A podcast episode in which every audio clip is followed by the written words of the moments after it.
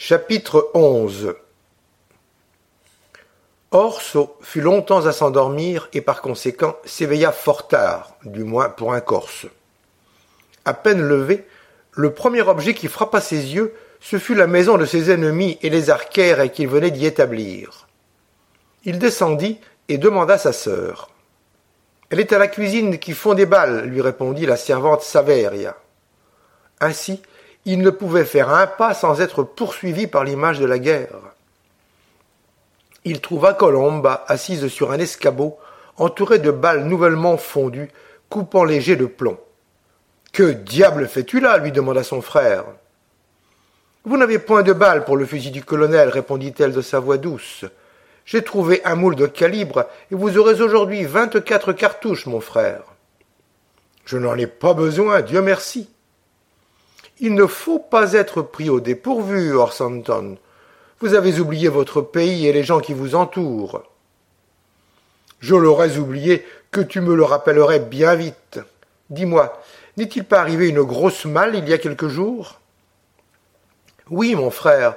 Voulez-vous que je la monte dans votre chambre? Toi, la monter? Mais tu n'auras jamais la force de la soulever. N'y a-t-il pas ici quelqu'un pour le faire? Je ne suis pas si faible que vous le pensez, dit Colomba en retroussant ses manches et découvrant un bras blanc et rond parfaitement formé, mais qui annonçait une force peu commune. Allons, Saveria, dit-elle à la servante, aide-moi. Déjà, elle enlevait seule la lourde malle quand Orso s'empressa de l'aider. Il y a dans cette malle, ma chère Colomba, dit-il, quelque chose pour toi. Tu m'excuseras si je te fais de si pauvres cadeaux, mais la bourse d'un lieutenant en demi-solde n'est pas trop bien garnie. En parlant, il ouvrait la malle et en retirait quelques robes, un châle et d'autres objets à l'usage d'une jeune personne. Que de belles choses s'écria Colombe. Je vais bien vite les serrer de peur qu'elles ne se gâtent. Je les garderai pour ma noce, ajouta-t-elle avec un sourire triste, car maintenant je suis en deuil. Et elle baisa la main de son frère. Il y a de l'affectation, ma sœur, à garder le deuil si longtemps. Je l'ai juré, dit Colombe d'un ton ferme. Je ne quitterai le deuil. Euh. Et elle regardait par la fenêtre la maison des Maricini. Que le jour où tu te marieras, dit Orso, cherchant à éviter la fin de la phrase. Je ne me marierai, dit Colomba, qu'à un homme qui aura fait trois choses, et elle contemplait toujours d'un air sinistre la maison ennemie. Jolie comme tu es, Colomba, je m'étonne que tu ne sois pas déjà mariée. Allons, tu me diras qui te fait la cour. D'ailleurs, j'entendrai bien les sérénades. Il faut qu'elle soit belle pour plaire à une grande vocelatrice comme toi. Qui voudra d'une pauvre orpheline? Et puis, l'homme qui me fera quitter mes habits de deuil fera prendre le deuil aux femmes de là-bas. Cela devient de la folie, se dit Orso mais il ne répondit rien pour éviter toute discussion. Mon frère, dit Colomba d'un ton de câlinerie, j'ai aussi quelque chose à vous offrir. Les habits que vous avez là sont trop beaux pour ce pays-ci. Votre jolie redingote serait en pièces au bout de deux jours si vous la portiez dans le maquis. Il faut la garder pour quand viendra Miss Neville. Puis, ouvrant une armoire, elle en tira un costume complet de chasseur. Je vous ai fait une veste de velours, et voici un bonnet comme en portent nos élégants. Je l'ai brodé pour vous il y a bien longtemps. Voulez-vous essayer cela?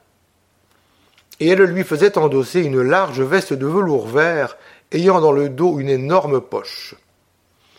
Elle lui mettait sur la tête un bonnet pointu de velours noir, brodé en jet et en soie de la même couleur, et terminé par une espèce de houppe. Voici la cartouchière de notre père, dit-elle. Son stylet est dans la poche de votre veste. Je vais vous chercher le pistolet. J'ai l'air d'un vrai brigand de l'ambigu comique, disait Orso en se regardant dans un petit miroir que lui présentait Saveria. C'est que vous avez tout à fait bonne façon comme cela, Orsanton, disait la vieille servante, et le plus beau pointu de Boccognano ou de Bastelica n'est pas plus brave. Orso déjeuna dans son nouveau costume et pendant le repas, il dit à sa sœur que sa malle contenait un certain nombre de livres, que son intention était d'en faire venir de France et d'Italie et de la faire travailler beaucoup. Car il est honteux, Colombe, ajouta-t-il, qu'une grande fille comme toi ne sache pas encore des choses que, sur le continent, les enfants apprennent en sortant de nourrice. Vous avez raison, mon frère, disait Colombe. Je sais bien ce qui me manque, et je ne demande pas mieux que d'étudier, surtout si vous voulez bien me donner des leçons. Quelques jours se passèrent sans que Colomba prononçât le nom des Baricini. Elle était toujours aux petits soins pour son frère et lui parlait souvent de Miss Neville. Orso lui faisait lire des ouvrages français et italiens, et il était surpris tantôt de la justesse et du bon sens de ses observations, tantôt de son ignorance profonde des choses les plus vulgaires. Un matin, après déjeuner, Colomba sortit un instant et, au lieu de revenir avec un livre et du papier, parut avec son mezzaro sur la tête. Son air était plus sérieux encore que de coutume. Mon frère, dit-elle, je vous prierai de sortir avec moi. Où veux-tu que je t'accompagne? Dit Orso en lui offrant son bras. Je n'ai pas besoin de votre bras, mon frère, mais prenez votre fusil et votre boîte de cartouches. Un homme ne doit jamais sortir sans ses armes. À la bonne heure, il faut se conformer à la mode. Où allons-nous? Colomba, sans répondre, serra le mezzaro autour de sa tête, appela le chien de garde et sortit suivi de son frère. S'éloignant à grands pas du village, elle prit un chemin creux qui serpentait dans les vignes après avoir envoyé devant elle le chien, à qui elle fit un signe qu'il semblait bien connaître. Car aussitôt, il se mit à courir en zigzag, passant dans les vignes tantôt d'un côté, tantôt de l'autre, toujours à cinquante pas de sa maîtresse, et quelquefois s'arrêtant au milieu du chemin pour la regarder en remuant la queue. Il paraissait s'acquitter parfaitement de ses fonctions d'éclaireur. Si Muschetto aboie, dit Colomba, armez votre fusil, mon frère, et tenez-vous immobile. À un demi-mille du village, après bien des détours, Colomba s'arrêta tout à coup dans un endroit où le chemin faisait un coude. Là s'élevait une petite pyramide de branchages, les uns verts, les autres desséchés, amoncelés à la hauteur de trois pieds environ. Du sommet, on voyait percer l'extrémité d'une croix de bois peinte en noir. Dans plusieurs cantons de la Corse, surtout dans les montagnes, un usage extrêmement ancien et qui se rattache peut-être à des superstitions du paganisme, oblige les passants à jeter une pierre ou un rameau d'arbre sur le lieu où un homme a péri de mort violente. Pendant de longues années, aussi longtemps que le souvenir de sa fin tragique demeure dans la mémoire des hommes, cette offrande singulière s'accumule ainsi de jour en jour. On appelle cela l'ama, le muccio d'un tel. Colomba s'arrêta devant ce tas de feuillage et, arrachant une branche d'arbousier, l'ajouta à la pyramide. Orso, dit-elle, c'est ici que notre père est mort. Prions pour son âme, mon frère. Et elle se mit à genoux. Orso l'imita aussitôt.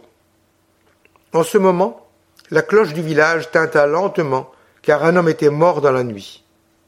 Orso fondit en larmes.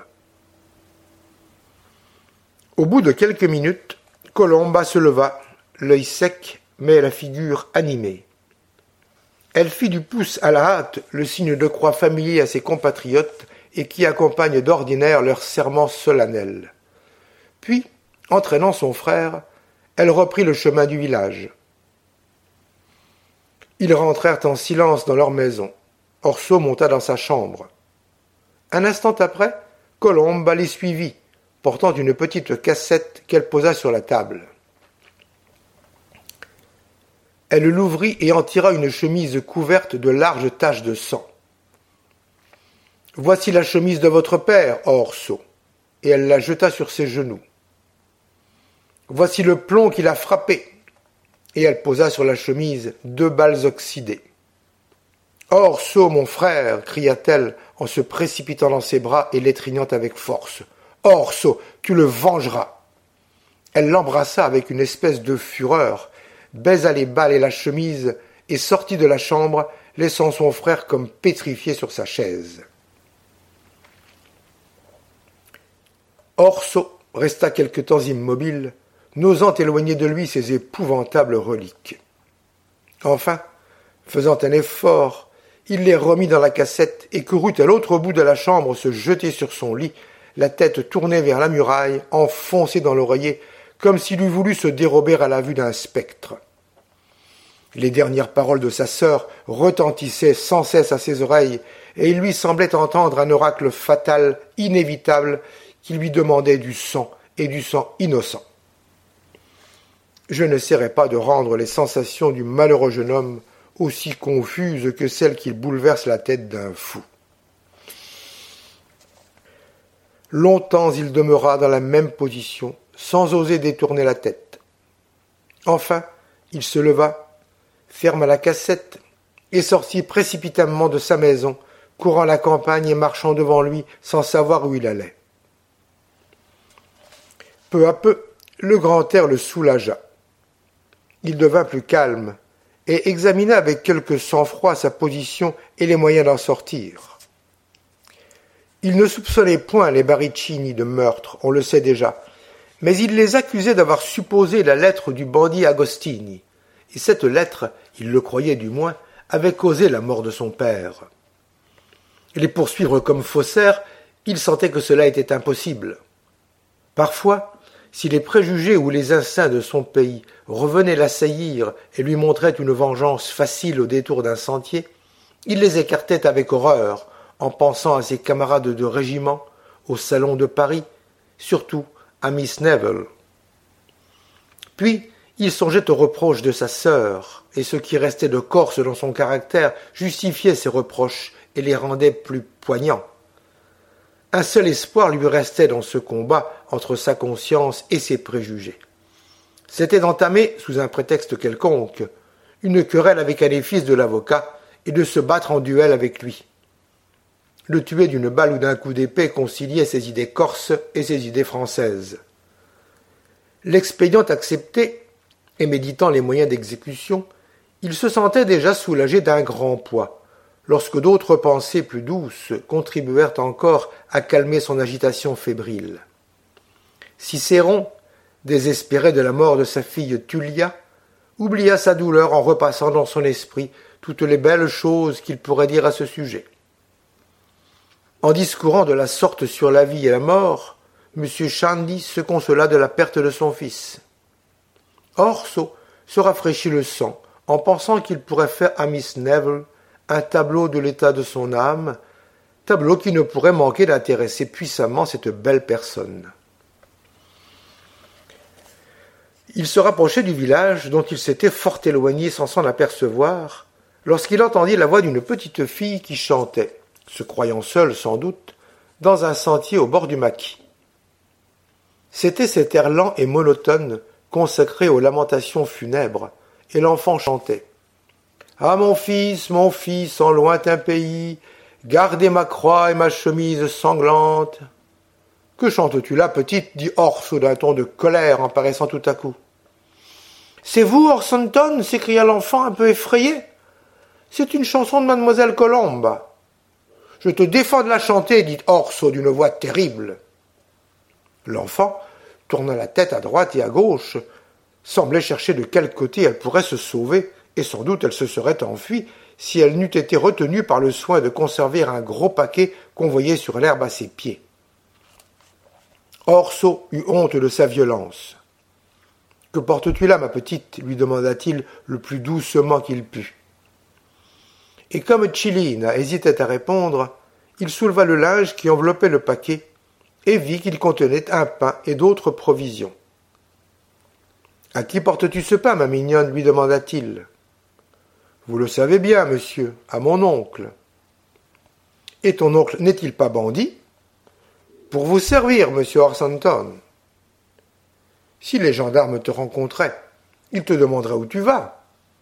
Je leur dirais, répondit l'enfant sans hésiter, que je porte à manger au lucois qui coupe le maquis. Et si tu trouvais quelque chasseur affamé qui voulut dîner à tes dépens et te prendre tes provisions? On oserait. Je dirais que c'est pour mon oncle. En effet, il n'est point homme à se laisser prendre son dîner. Il t'aime bien, ton oncle. Oh oui, Orsanton. Depuis que mon papa est mort, il a soin de la famille, de ma mère, de moi et de ma petite sœur. Avant que maman fût malade, il la recommandait aux riches pour qu'on lui donnât de l'ouvrage. Le maire me donne une robe tous les ans, et le curé me montre le catéchisme et à lire depuis que mon oncle leur a parlé. Mais c'est votre sœur surtout qui est bonne pour nous. En ce moment, un chien parut dans le sentier. La petite fille, portant deux doigts à sa bouche, fit entendre un sifflement aigu. Aussitôt, le chien vint à elle et la caressa, puis s'enfonça brusquement dans le maquis. Bientôt, deux hommes mal vêtus, mais bien armés, se levèrent derrière une cépée à quelques pas d'Orso. On eût dit qu'ils s'étaient avancés en rampant comme des couleuvres au milieu du fourré de cistes et de myrtes qui couvrait le terrain. Oh. Orsanton. Soyez le bienvenu, dit le plus âgé de ces deux hommes. Et quoi? Vous ne me reconnaissez pas? Non, dit Orso, le regardant fixement. C'est drôle, comme une barbe et un bonnet pointu vous changent un homme. Allons, mon lieutenant, regardez bien. Avez-vous donc oublié les anciens de Waterloo?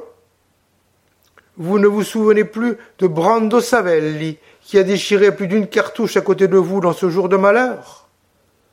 Quoi? C'est toi? dit Orso Et tu as déserté en 1816 Comme vous dites, mon lieutenant.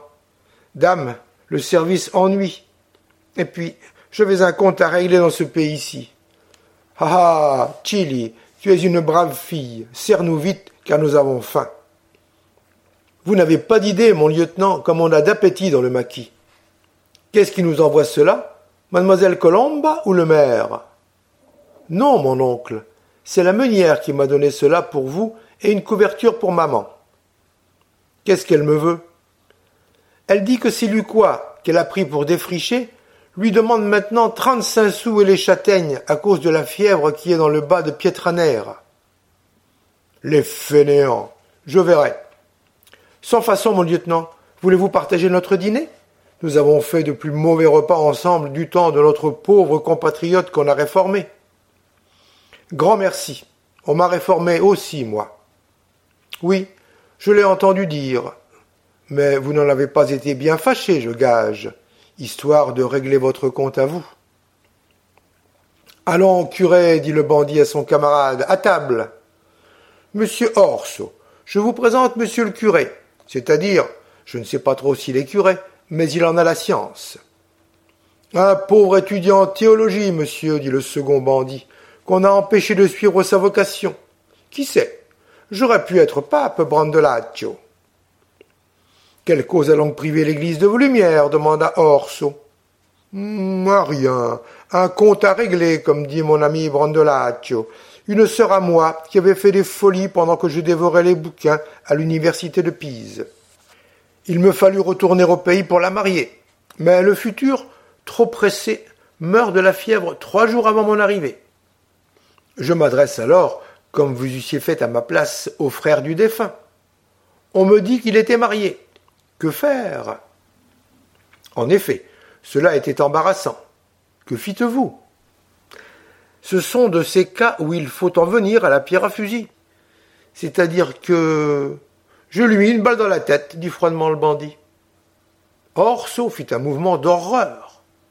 Cependant, la curiosité, et peut-être aussi le désir de retarder le moment où il faudrait rentrer chez lui, le firent rester à sa place et continuer la conversation avec ces deux hommes dont chacun avait au moins un assassinat sur la conscience. Pendant que son camarade parlait, Brandolaccio mettait devant lui du pain et de la viande. Il se servit lui-même, puis il fit la part de son chien, qu'il présenta à Orso sous le nom de Brusco, comme doué du merveilleux instinct de reconnaître un voltigeur sous quelque déguisement que ce fût. Enfin, il coupa un morceau de pain et une tranche de jambon cru qu'il donna à sa nièce. La belle vie que celle de bandit s'écria l'étudiant en théologie après avoir mangé quelques bouchées. Vous en tâterez peut-être un jour, monsieur Della Rebia, et vous verrez combien il est doux de ne connaître d'autre maître que son caprice. Jusque-là, le bandit s'était exprimé en italien. Il poursuivit en français. La Corse n'est pas un pays bien amusant pour un jeune homme, mais pour un bandit, quelle différence? Les femmes sont folles de nous. Tel que vous me voyez, j'ai trois maîtresses dans trois cantons différents. Je suis partout chez moi. Et il y en a une qui est la femme d'un gendarme. Vous savez bien des langues, monsieur, dit Orso d'un ton grave. Si je parle français, c'est que, voyez-vous, maxima debetur pueris reverentia. Nous entendons, Brandolaccio et moi, que la petite tourne bien et marche droit. Quand viendront ces quinze ans, dit l'oncle de Chiline, je la marierai bien. J'ai déjà un parti en vue. C'est toi qui feras la demande, dit Orso. Sans doute. Croyez-vous que si je dis à un Richard du pays, moi, Brando Savelli, je verrais avec plaisir que votre fils épousa Michelina Savelli, croyez-vous qu'il se fera tirer les oreilles? Je ne le lui conseillerais pas, dit l'autre bandit, le camarade à la main un peu lourde. Si j'étais un coquin, poursuivit Brandolaccio, une canaille insupposée, je n'aurais qu'à ouvrir ma besace, les pièces de son souille pleuvraient. Il y a donc dans ta besace, dit Orso, quelque chose qui les attire? Rien. Mais si j'écrivais, comme il y en a qui l'ont fait à un riche, j'ai besoin de cent francs, il se dépêcherait de me les envoyer. Mais je suis un homme d'honneur, mon lieutenant. Savez-vous, monsieur Dellareb, a dit le bandit, que son camarade appelait le curé, savez-vous que dans ce pays de mœurs simples, il y a pourtant quelques misérables qui profitent de l'estime que nous inspirons au moyen de nos passeports, il montrait son fusil, pour tirer des lettres de change en contrefaisant notre écriture. Je le sais, dit Orso d'un ton brusque, mais quelle lettre de change? Il y a six mois, continua le bandit, que je me promenais du côté de Redza, quand vient à moi un manant qui de loin m'ôte son bonnet et me dit Ah, monsieur le curé, il m'appelle toujours ainsi, excusez-moi, donnez-moi du temps. Je n'ai pu trouver que cinquante-cinq francs, mais vrai, c'est tout ce que j'ai pu amasser. Moi, tout surpris.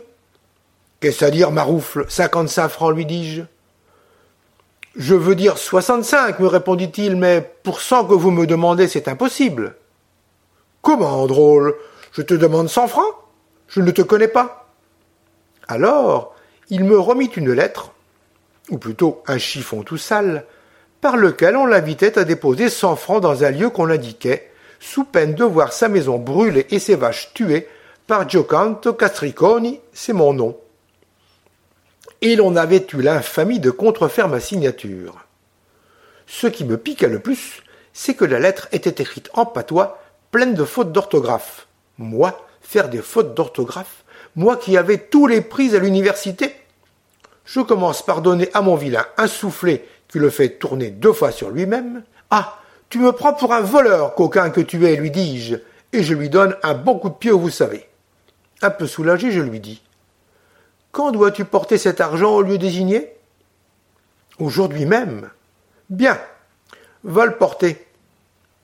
C'était au pied d'un pin et le lieu était parfaitement indiqué. Il porte l'argent, l'enterre au pied de l'arbre et revient me trouver. Je m'étais embusqué aux environs. Je demeurai là avec mon homme six mortelles heures. Monsieur Della je serais resté trois jours s'il eût fallu. Au bout de six heures, paraît un bastaccio, un infâme usurier. Il se baisse pour prendre l'argent. Je fais feu, et je l'avais si bien ajusté que sa tête porta en tomba sur les écus qu'il déterrait. Maintenant, drôle, dis-je au paysan, reprends ton argent et ne t'avise plus de soupçonner d'une bassesse Giocanto Castriconi. Le pauvre diable, tout tremblant, ramassa ses soixante-cinq francs sans prendre la peine de les essuyer. Il me dit merci, je lui allonge un bon coup de pied d'adieu, et il court encore. Ah, curé, dit Bandolaccio, je t'envie ce coup de fusil-là, tu as dû bien rire.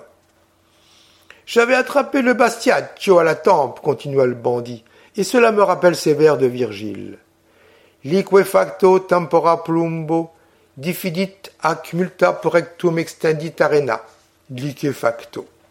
Croyez-vous, monsieur Orso, qu'une balle de plomb se fonde par la rapidité de son trajet dans l'air Vous qui avez étudié la balistique, vous devriez bien me dire si c'est une erreur ou une vérité. Orso aimait mieux discuter cette question de physique que d'argumenter avec le licencié sur la moralité de son action.